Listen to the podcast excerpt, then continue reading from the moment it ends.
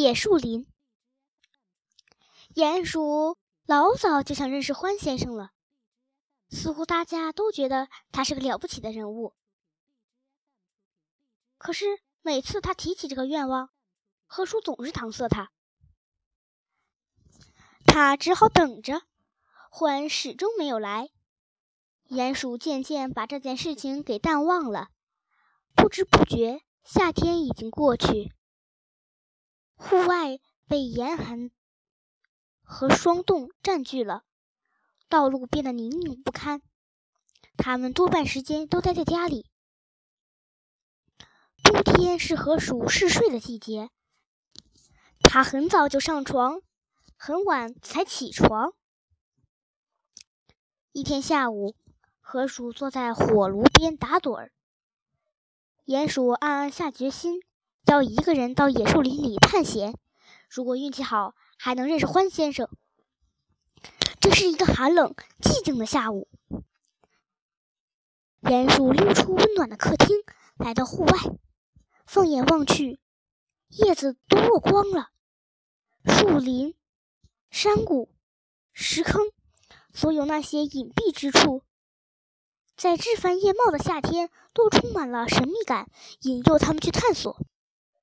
现在却无助地袒露在那里。刚进了野树林，也没什么好怕的。这里挺好玩的，也很刺激。他兴致勃勃地走着，光线越来越暗，树密密地交错在一起，两边的洞穴张着嘴。狰狞地望着他，林子里静极了。黄昏在不断的前行，很快追上了他，包围了他。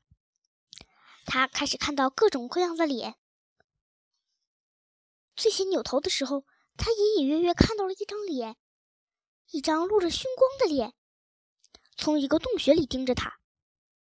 他想再看得真切点的时候，他已经消失了。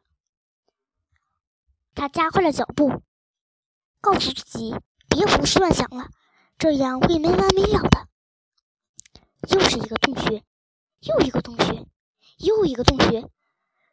这时，是的，不是，是的，那是一张脸，一张窄窄的脸。他开始听到尖叫声，接着他听到了哒哒声。开始他还以为是落叶呢，因为那声音很轻。可声音越来越大，还听出了节奏。毫无疑问，是有只动物在打拍子，声音还很远。脚步声越来越响，然后就像一阵冰雹似的砸在草地上。林子里仿佛有什么动物在奔跑，速度越来越快，在追逐，包围什么东西。或者猎物，他吓坏了，不由自主的也跑了起来。他不知道该往哪儿走，一会儿撞到了什么东西，一会儿又被绊倒了，摔在什么东西，一会儿又钻到了什么东西的下面，一会儿又绕来绕去的。最后，他来到了树洞里，已经累得跑不动了，只能蜷缩起来歇一会儿，巴不得暂时不要有危险。喘着粗气，浑身哆嗦，听到外面的笑声和脚步声，难怪河鼠会那样劝阻他。野树林实在是太恐怖了。